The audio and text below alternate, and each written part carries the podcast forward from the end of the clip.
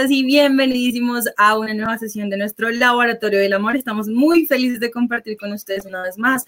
Miércoles 6 de enero, año nuevo, aires nuevos, programa nuevo. Bienvenidos a nuestro Laboratorio del Amor. Le doy la bienvenida a mis partners, a los de siempre. Bienvenido Jefferson Ramírez al Laboratorio del Amor. Hola, hola amigos, ¿cómo están? Eh, feliz de escucharlos, feliz de verlas otra vez. Feliz año, feliz 2021, nuevas energías, la mejor energía para todos los que nos escuchan y para ustedes, por supuesto, chicas, ¿cómo están? Pues bien, digamos que recibiendo el año nuevo, uno dice, no, la energía, vamos a hacer lo mejor posible. Vamos otra vez este año, por favor, coronavirus, lárgate algo, alguna cosa, haz algo, pero por favor, déjanos vivir. Pero intentándolo, intentándolo, poniendo la mejor energía del 2021. Fernanda Montoya, bienvenida al Laboratorio de la Hola, buenas tardes, noches, donde nos estén viendo. Muchísimas gracias por sintonizar nuestro programa, por estar siempre pendientes. Eh, bueno, realmente pues, ha iniciado el año creo que con la mejor energía, creo que hemos estado muy unidos como laboratorio, entonces ha sido súper chévere y por eso pues precisamente traemos un programa relacionado con el enamoramiento. ¿Qué pasa? ¿Cómo sé si estoy enamorado o si estoy enamorada? Entonces hoy nuestro tema es súper chévere.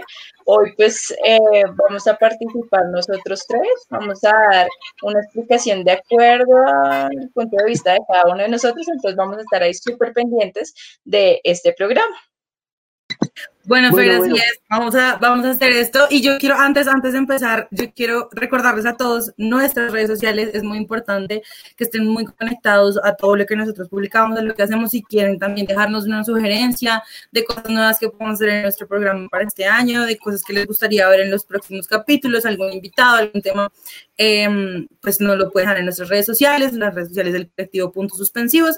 Quiero recordarles también que todo esto que hacemos, que nuestro laboratorio hace parte de la convocatoria activación en redes colaborativas y territorio para las artes de IDARTES, y pues todo eso está desarrollado por nuestras raíces en alianza con la red de juventudes y eh, este capítulo en especial, este programa está liderado por el colectivo Puntos Suspensivos. Como les digo, todas nuestras redes sociales nos pueden encontrar.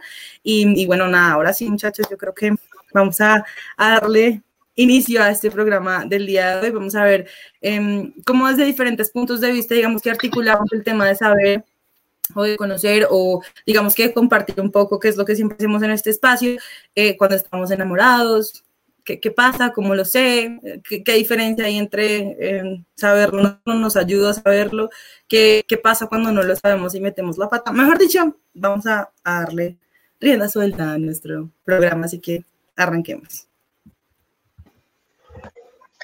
Bueno, pues qué bien que nos hayas dado esta introducción. Hoy tenemos un programa muy especial, hoy tenemos un programa, eh, hay un estudio de caso muy interesante de personas, así como nos gusta, nos gusta el chisme, nos gusta mirar a ver qué es lo que pasa con las demás vidas. Es muy importante tener esto eh, aquí en este programa, porque definitivamente cuando hay, hay personas que nos miran, que nos observan, entonces nosotros podemos ver y, saber que, esto no es una cosa que solo nos pasa a nosotros, o que solo le pasa a Julián, o que solo le pasa a Fernanda Montoya. No, esto nos pasa a todo el mundo y entonces es muy chévere también reconocer y saber que no estamos solos, que evidentemente eh, este tipo de situaciones con el amor, con el enamoramiento, eh, incluso también con la crisis, eh, no solamente nos pasa a nosotros, pero entonces que sea Fernanda la que nos, nos cuente qué es este estudio de caso, cómo eh, esto es, influye en las vidas y en las vidas de las personas que, efectivamente está ocurriendo en este momento.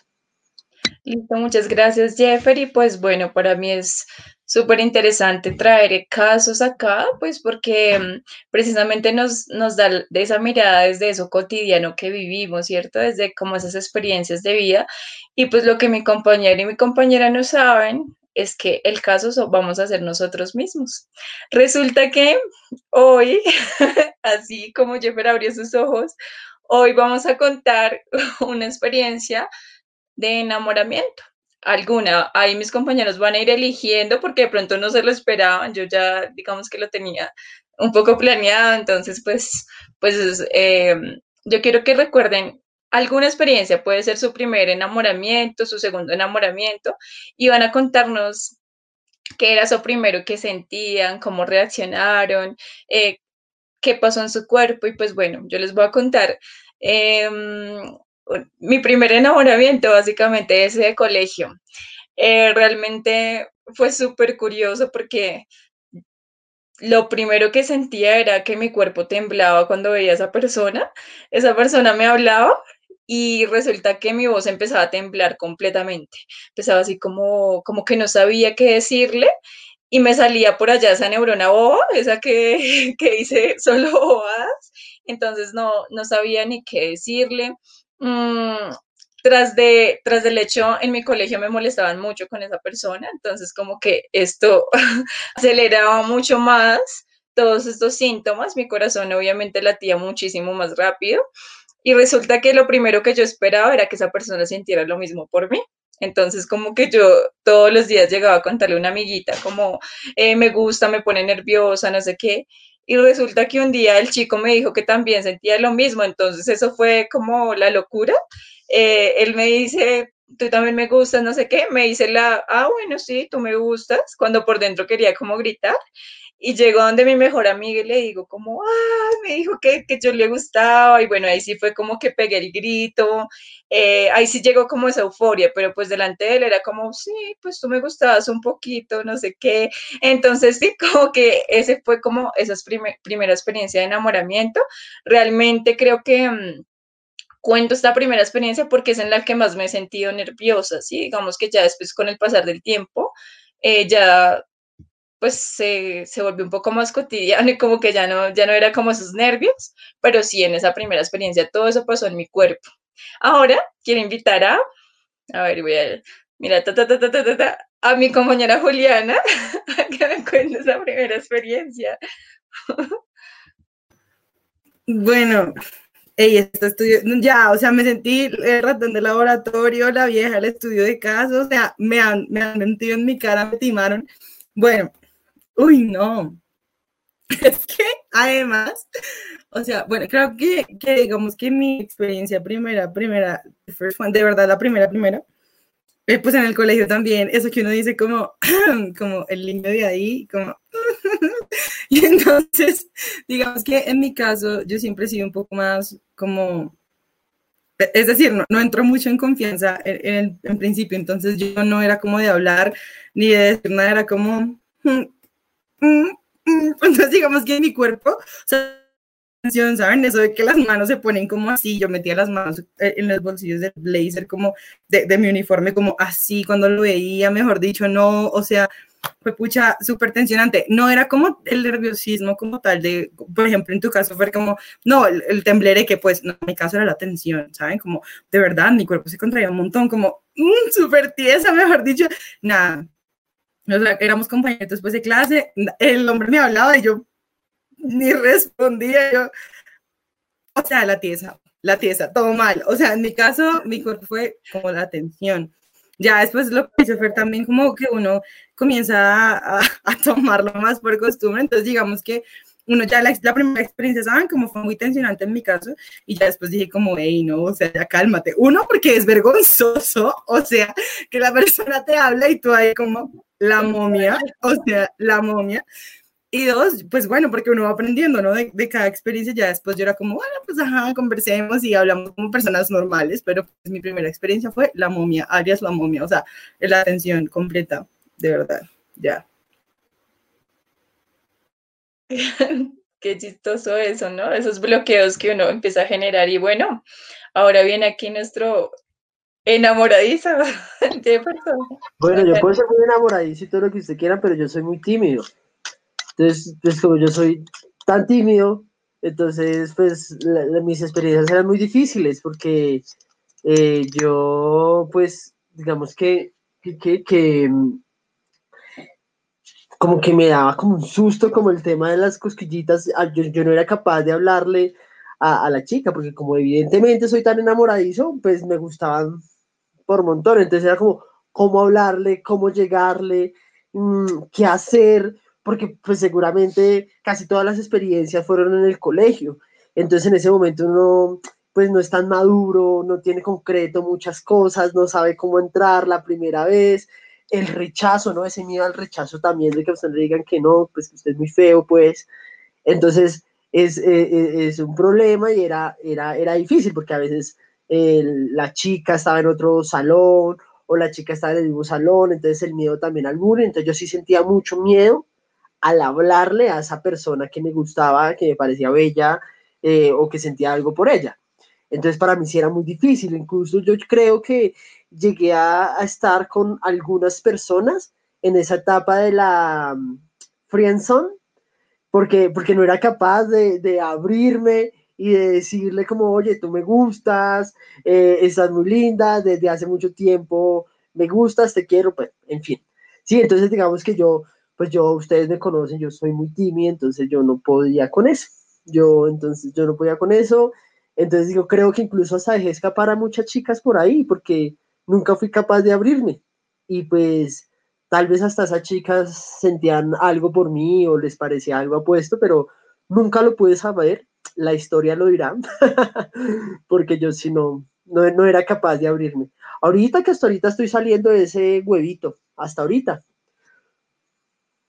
Claro, es que es algo súper difícil, digamos, como esas primeras experiencias de enamoramiento, porque no sabemos cómo reaccionar, es algo nuevo para nuestro cuerpo.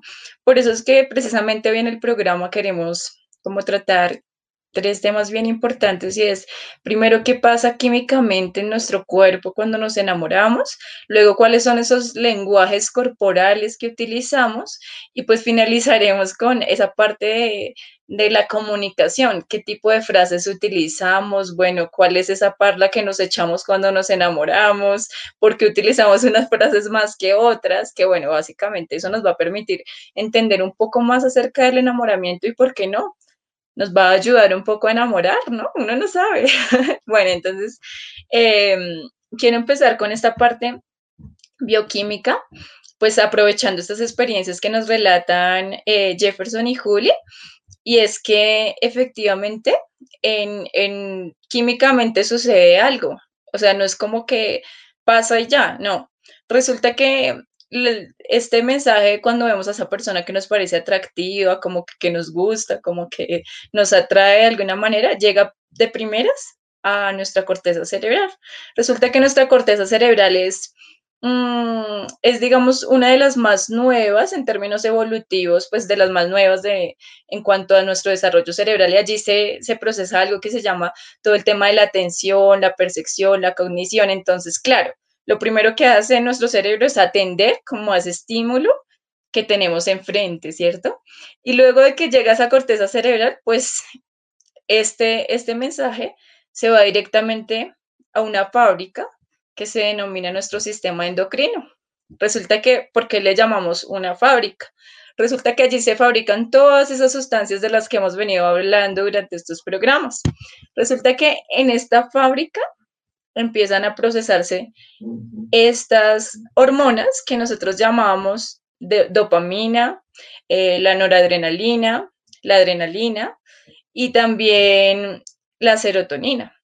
Y con el tiempo, ya cuando se establece la relación, se procesa la oxitocina.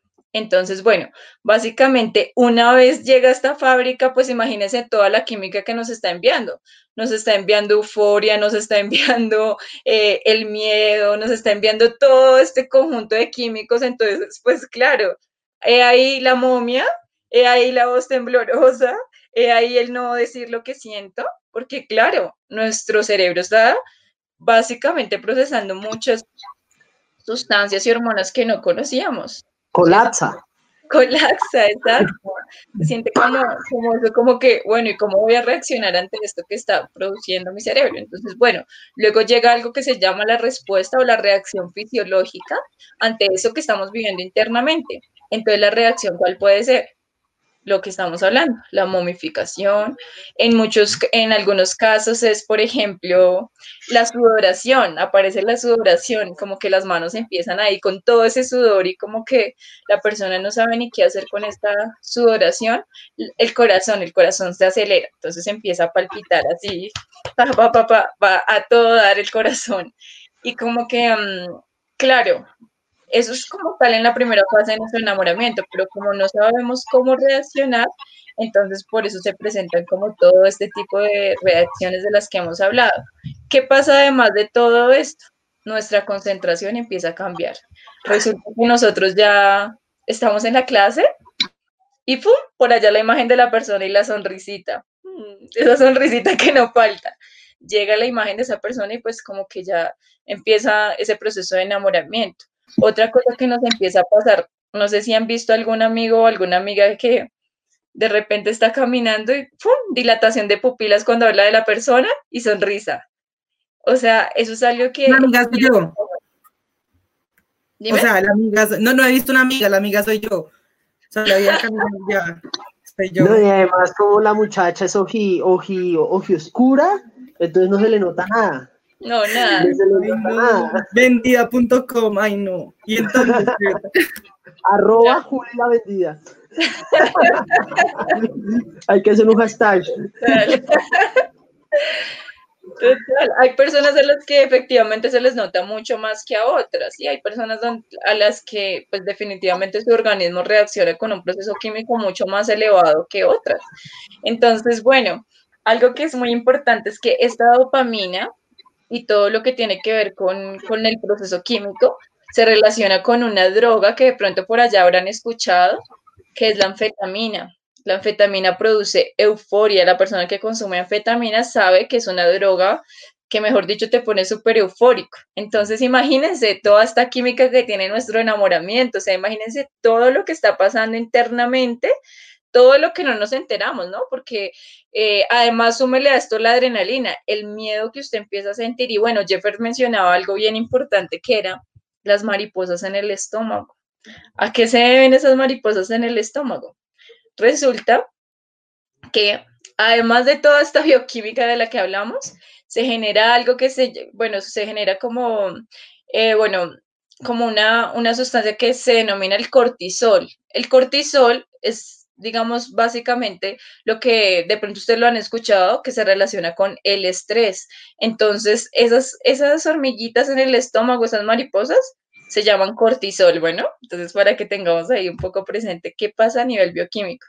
Pero, pero eso pasa en cuestión de segundos, o sea, es mensaje tras mensaje, mensaje tras mensaje, y por eso es que uno queda bloqueado, uno queda quieto, porque digamos que, según lo que entiendo, es como que eso es un mensaje, eso eh, llega a la fábrica, la fábrica genera una sustancia, entonces tú sudas, dices estupideces o te quedas... y, y, bueno, digamos que te vuelves un caos.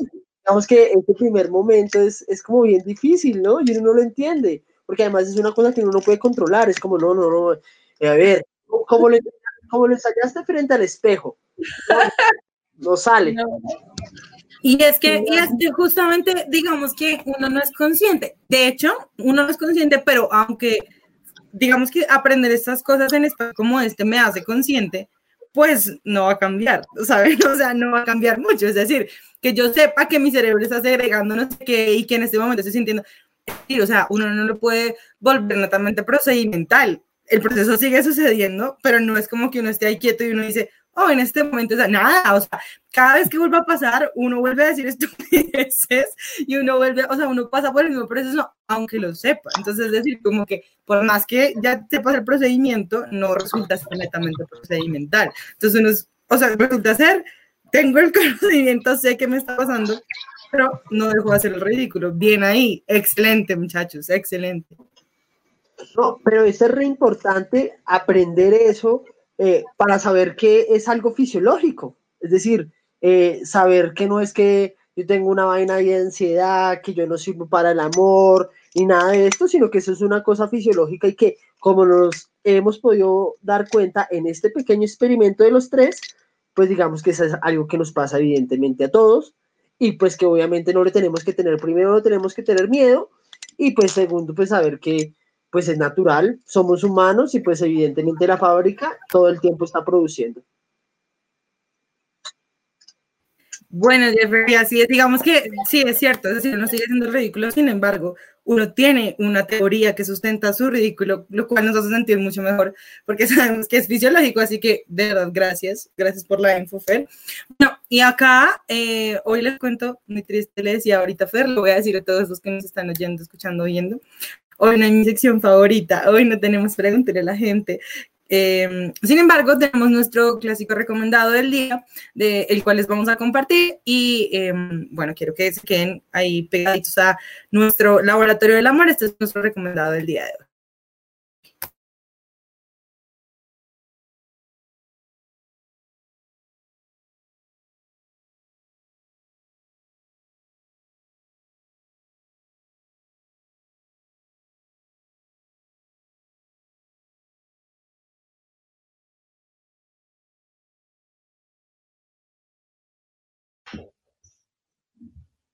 Jeffrey, creo que tienes el micrófono apagado.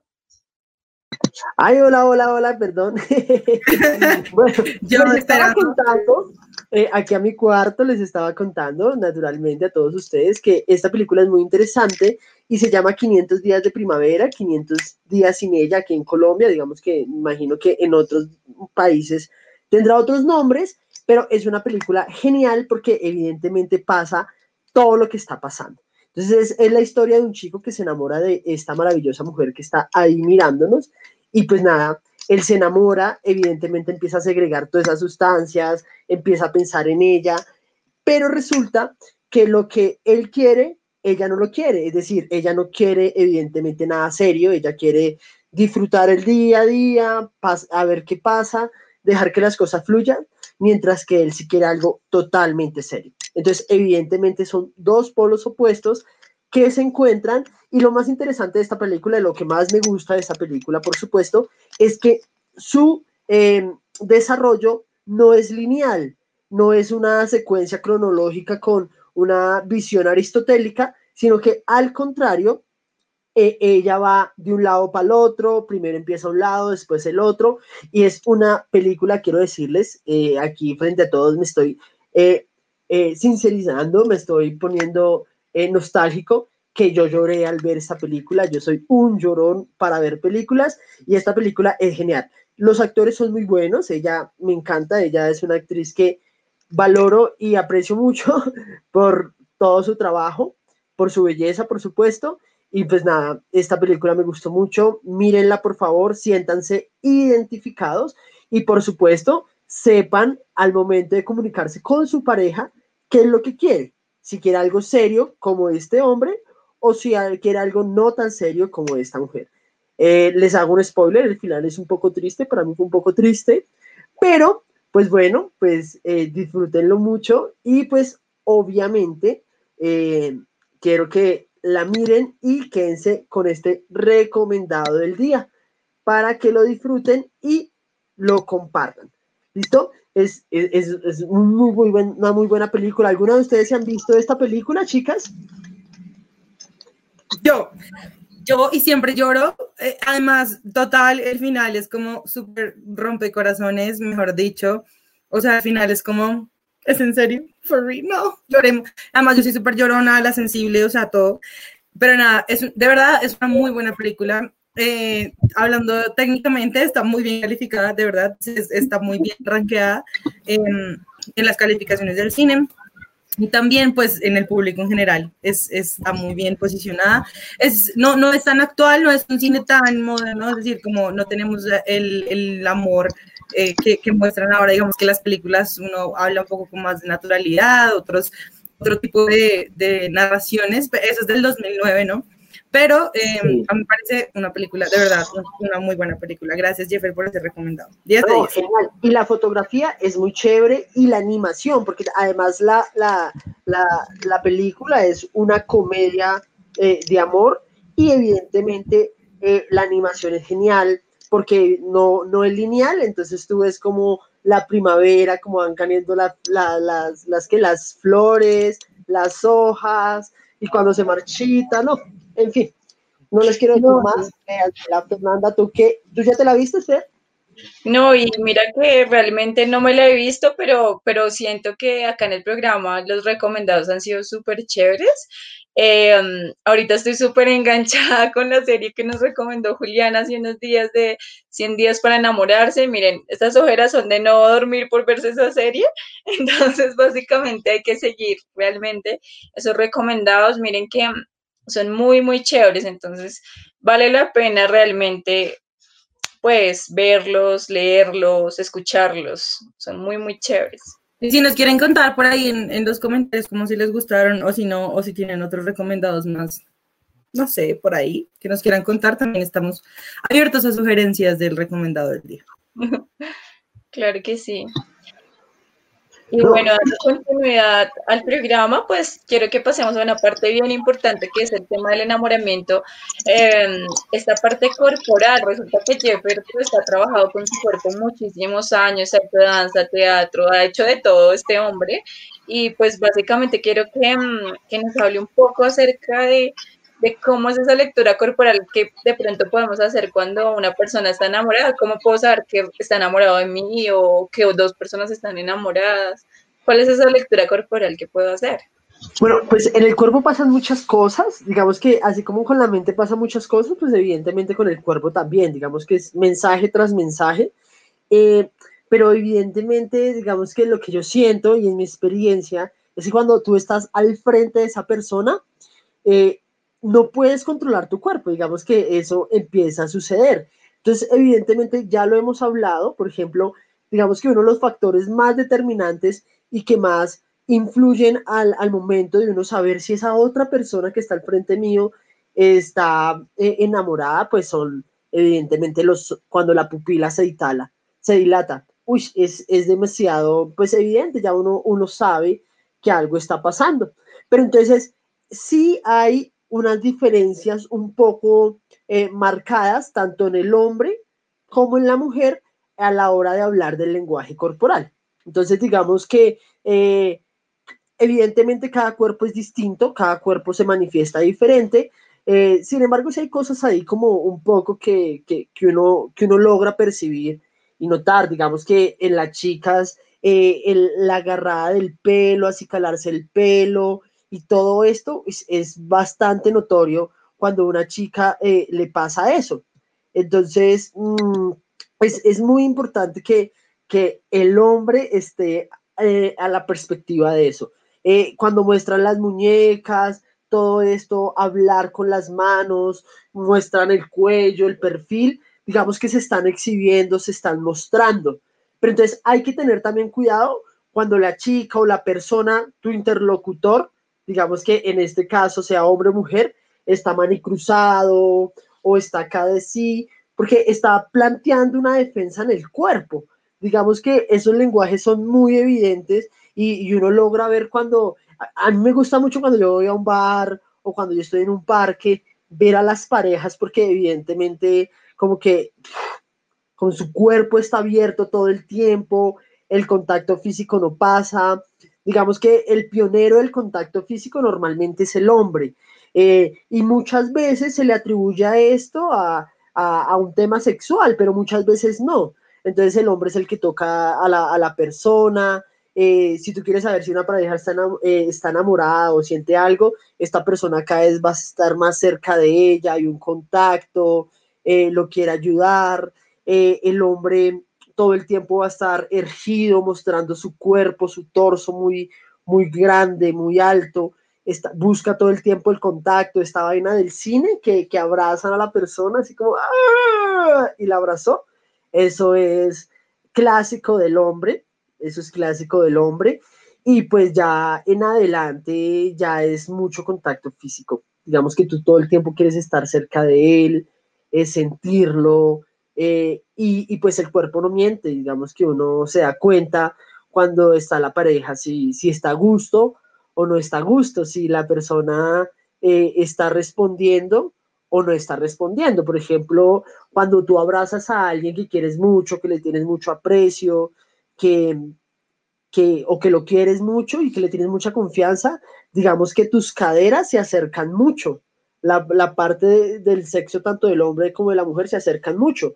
Cuando no, es como un abrazo de, distanciamiento, de que esté lejos. Entonces, evidentemente, esto, esto, esto pasa y entonces pasa que, por ejemplo, te desconectas eh, cuando estás con esa otra persona. Eh, normalmente el hombre tiene el tema mm, de, dominación, ¿no? Digamos que es muy marcado en el hombre, entonces cuando van a la cita el hombre siempre va adelante, de pronto cuando le agarra la mano a la, pareja, normalmente la del hombre está arriba y la de la mujer abajo. Y, por más que la mujer sea así como muy emprendedora de esto, digamos que ahí hay una cosa que yo no sé si eso es un imaginario social, pero ya digamos que la chica como que también accede a que el hombre eh, sea protector o, la chica se sienta protegida frente al hombre en, el lenguaje corporal. Eh, por ejemplo, yo tengo un dicho aquí hablando de lenguajes corporales y yo que soy bailarín, pues que yo, yo sí, sí digo que, que la chica que sepa bailar y encuentre novio que no, sé, que no sabe bailar, chao, chao, porque el lenguaje corporal en la danza es supremamente importante, uno expresa bailando, uno vive bailando, y entonces cuando una chica encuentra un hombre que no sepa bailar y a la chica le gusta, eh, si te vi no me acuerdo, digamos que no es un punto, así que hombres, aprendan a bailar, aprendan a bailar, yo les recomiendo que aprendan a bailar, es genial que un hombre aprenda a bailar. Eso levanta, eso levanta. Y es puro lenguaje corporal. 10 de 10, 10 de 10 a eso. No, o sea, no quiero, no quiero exagerar, pero de verdad, 10 de 10 a eso. Bueno, muy lindo, el man espectacular, digo, Regio. Pues, de bailar, más Regio. De verdad, uno. A mí, por ejemplo, yo soy partidaria del team hombres que bailan. Yo. Sí, ¿Y, si, y, y, qué te pasa con un hombre que no sabe bailar? Por ejemplo, Juli. No, o sea, es que miren, se los juro, uno trata como de, o sea, bueno, yo, no sé, en mi caso, como, yo soy como, bueno, no importa, ¿qué tan mal? O sea, hay niveles, ¿no? O sea, hay niveles, digamos, que una cosa es que baile un poquito mal, que uno dice como, bueno, pues, o sea, si uno lo, lo corrige un tantín, pues ahí va trabajando, ¿no? No, pero hay uno no, sí, ya el nivel es muy malo. De verdad que a mí me quita un poco la atracción, o sea, me, reduce un poco la atracción. Es, es, un obstáculo, una barrera, no me deja ver más allá. Es más, un consejo, hombres. Si usted es hombre, quiere levantar y se va a discoteca y no sabe bailar, ese no es el espacio para levantar. En la discoteca no es el espacio. Mira, Jeffrey, que ahí también, bueno, listo, es el lenguaje corporal de bailar, bueno, entonces influye también y es de pronto muy importante para algunas personas, pero yo también considero que es de espacios lo que tú hablas, porque justo hace unos días me decía alguien como un chico, me decía, yo nunca aprendí a bailar, por eso me tocó ser muy inteligente, me decía así, decía como que yo era el que me la pasaba sentado tomando, hablando de todos los temas, ese era yo. Entonces, bueno, tampoco es que em, tenga que saber bailar para que una mujer se fije en usted, ¿no? Pues sería chévere de pronto por este tema de lo que nos está hablando Jeff, pero digamos que tampoco quiere decir que sea la prioridad, sino que hay otras maneras también de conquistar, ¿no? Pero básicamente, pues es un consejo que Jepper da de pronto desde su punto de vista como bailarín, como toda esta experiencia que ha tenido, y pues Juli también porque le encanta, entonces, pero pues depende mucho de la persona a la que usted va a enamorar y de la relación como se da entre esas dos personas. Jepper, yo quisiera preguntarte algo en cuanto a ese lenguaje corporal y es en el tema de ese primer beso, ¿no? Como que tú siempre lo sientes la persona te empieza a mirar mucho, se te empieza a acercar y tú como que, eh, sí, eh, sí, hables de eso, por ejemplo. Pues es que, digamos que en el tema del primer beso, eh, digamos que una de las, de las cosas que, pues digamos que uno tiene que ver es el lenguaje que tiene, digamos que en mi caso, la mujer. Si la mujer está cerrada o si la mujer está abierta a ti, ¿sí? Si te da, si te da el pecho, pues, si te da la cara. Porque si la mujer está de lado o si no, si, la, punta de los pies no está apuntando hacia ti, pues evidentemente digamos que no hay un interés. Entonces, ni siquiera te atrevas a acercarte. ¿sí? Porque no hay un interés. Pero cuando ella te dé el frente, te dé el pecho hacia ti y, y, la parte de las caderas esté pegada, es porque algo pasa. Digamos que yo creo que es una oportunidad para dar ese primer beso y ese primer beso evidentemente eh, tal vez fluye de un abrazo eh, y después del toque las mejillas y después uno se busca la boca.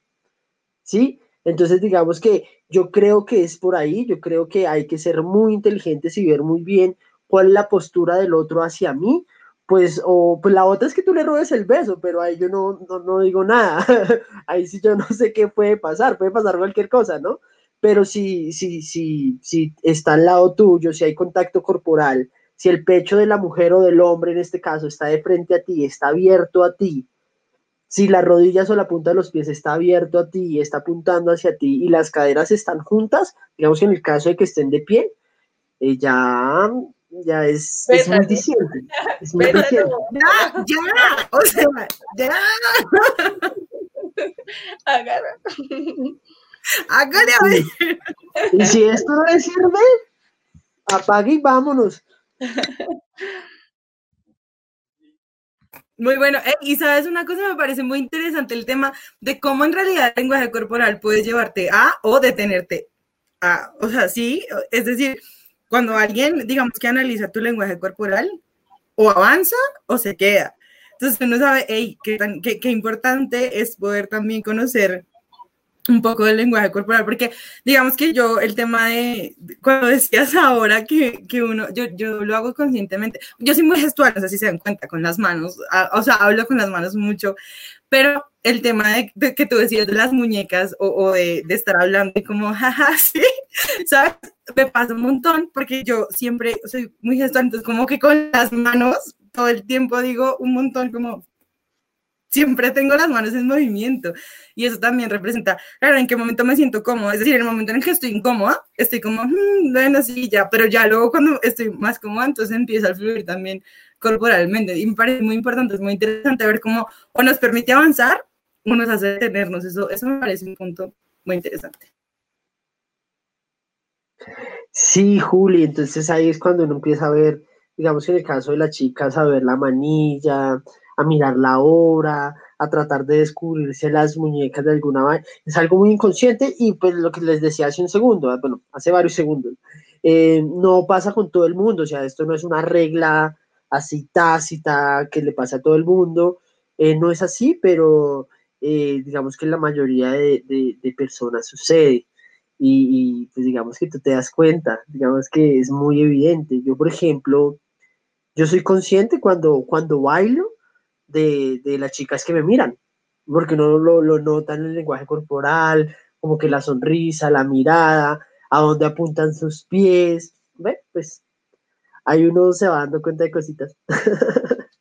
No, pero mira que sí, yo creo que, mm, que, bueno, a veces nos concentramos mucho en ese lenguaje verbal, pero definitivamente ese lenguaje no verbal dice mucho porque precisamente Jeffer dijo algo bien importante y es que está hablando el inconsciente, no estamos hablando de nosotros, sino como por allá, eso que, esa bioquímica, eso que hablamos internamente es lo que está hablando desde ese lenguaje corporal. Em, hace, hace algún tiempo yo, yo leía a un psicólogo que se llama Paul Ekman, y él habla sobre las micro, microexpresiones y las macroexpresiones, que también tiene mucho que ver, o sea, el analizar cómo tal, el, la forma como la persona abre sus ojos, cómo utiliza sus manos, cuál es la risa falsa, cuál es la risa real.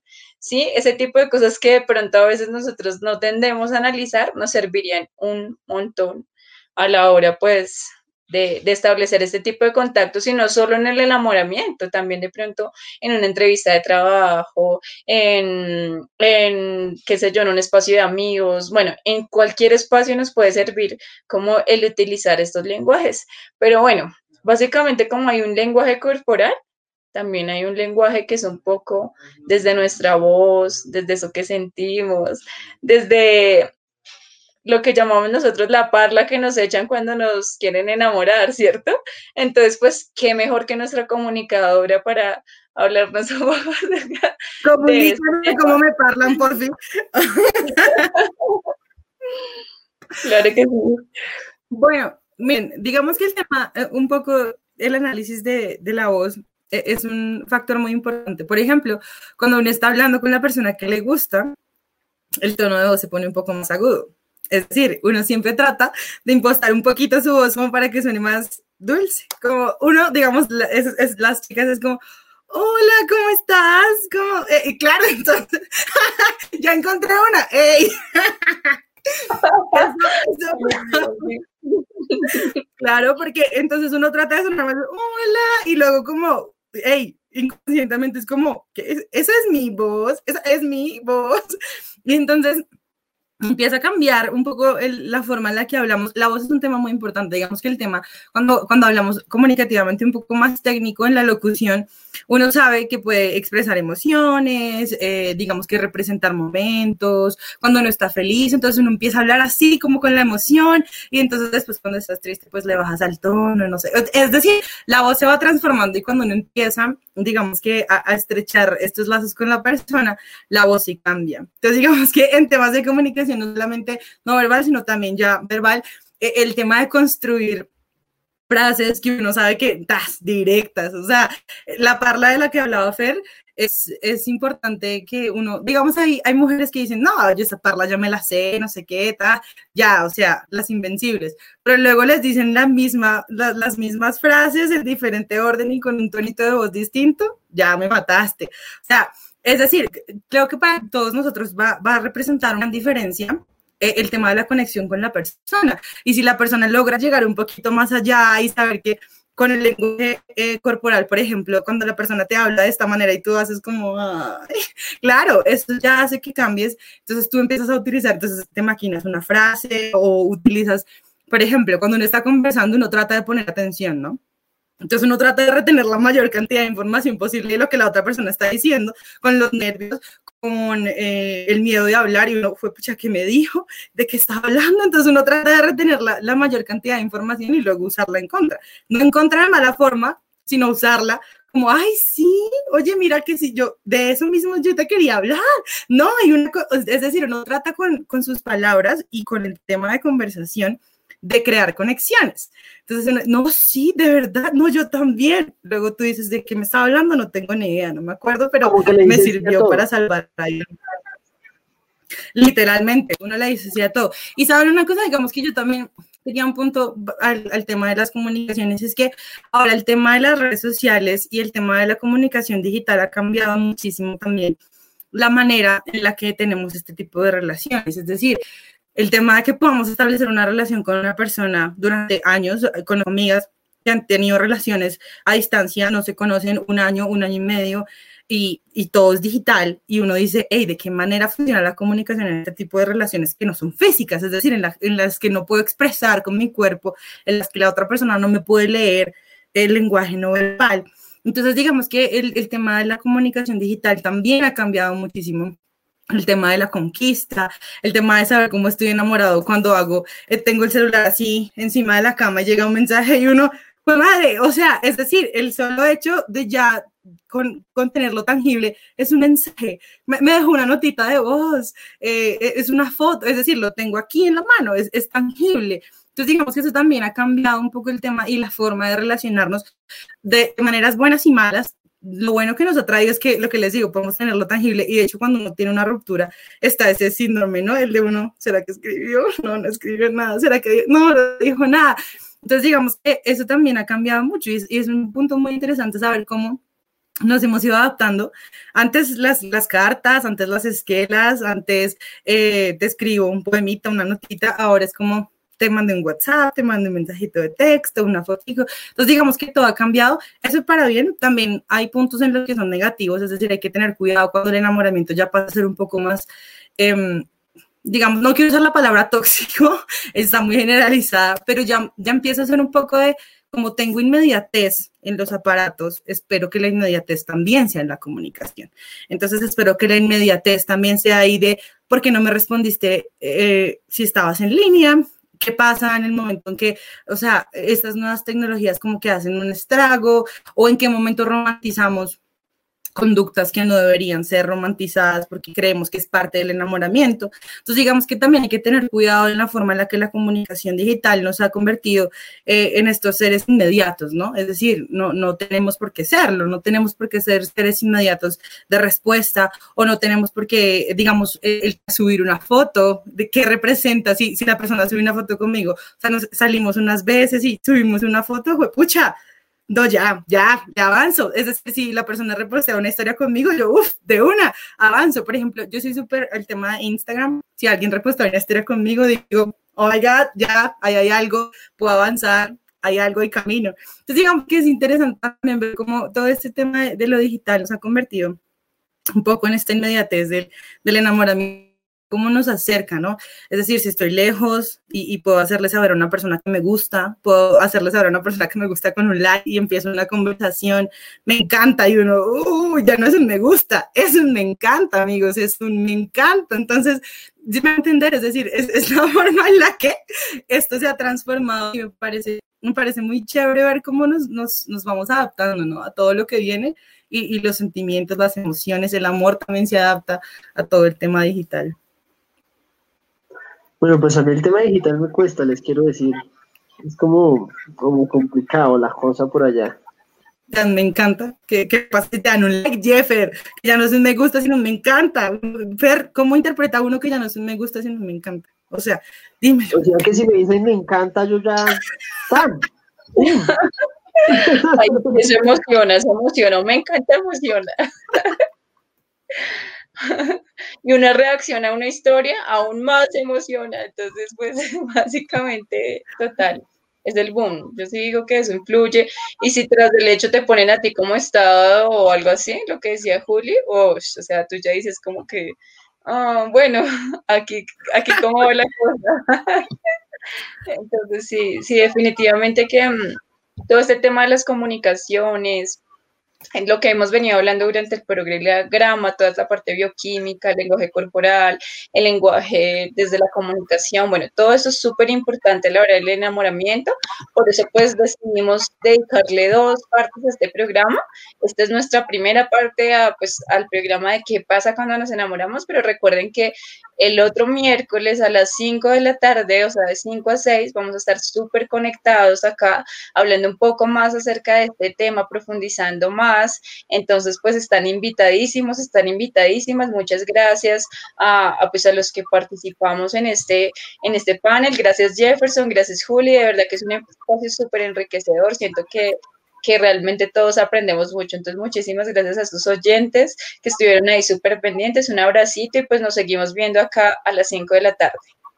Así es, muchas gracias a todos los que nos siguen en nuestras redes sociales, gracias por estar pegaditos a estos programas, me encantan nuestras tertulias, siento que aprendo un montón, siento que compartir experiencias también es un poco liberador, si les gusta también escríbanos en, ahí en los comentarios, hey, obviamente, Jeff, me encanta, sí me encanta, es liberador decir que me encanta, que me, encanta, entonces escríbanos ahí en nuestras redes sociales, eh, síganos, estén muy conectados y bueno, muchas gracias por estar aquí en el Laboratorio del Amor, un abrazo fuerte para todos. Chicos, eh, muchas gracias, evidentemente eh, los quiero mucho, muchas gracias por estar aquí. Eh, un abrazo, no se olviden de vernos, sintonizarnos, darle me gusta, compartan, compartanle esto a todo el mundo. Yo sé que en este momento millones y millones de personas quieren saber esta información y la información que hemos dado en los anteriores capítulos, así que no lo dude y comparta con ese amigo, amiga, compañero, lo que sea. Esta información sirve y de mucho. ¿Listo? Así que Chao chicos, muchas, muchas, muchas gracias por todo. Un abrazo.